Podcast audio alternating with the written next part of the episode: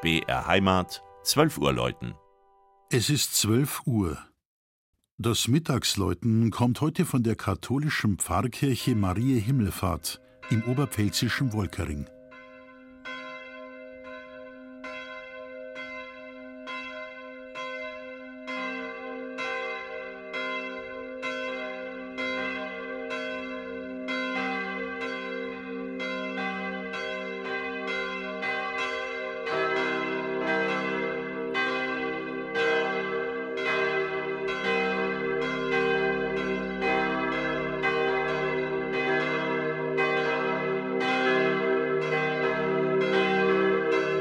Das Jahr 2022 wird vielen Wolkeringern sicher noch lange in Erinnerung bleiben.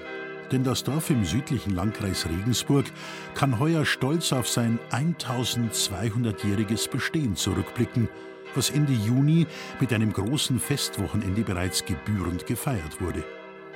Seit 1972 ist die ehemals eigenständige Gemeinde ein Ortsteil von Talmassing. Auch ein Kirchenbau in Wolkering ist schon für das Jahr 822 belegt. Das heutige Gotteshaus, welches sich am Ortsrand in erhöhter Lage erhebt, stammt aber aus späterer Zeit. Von der gotischen Kirche ist der eindrucksvolle Treppengiebelturm erhalten geblieben.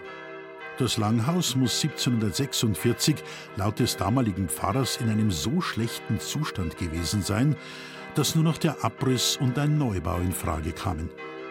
1928 fügte man zwei Seitenkapellen und die Sakristei an.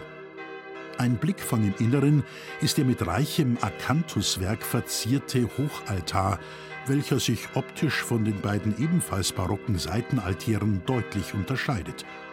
Er befindet sich erst seit der großen Renovierung 1953-54 in Wolkering und stammt aus der im Zuge der Errichtung des Truppenübungsplatzes Hohenfels aufgegebenen Kirche in Kittensee.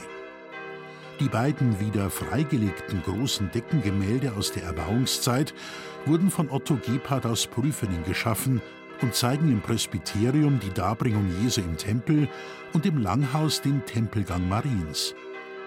Am heutigen 15. August rufen die drei klangvollen, in Passa gegossenen Glocken die Wolkeringer zum Patroziniumsgottesdienst.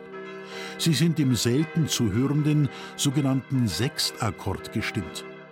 Ein viertes Instrument im Turm dient als Sterbeglocke und wurde 1925 in Regensburg gegossen. Das Mittagsläuten aus Wolkering von Armin Reinsch. Gelesen hat Christian Jungwirth.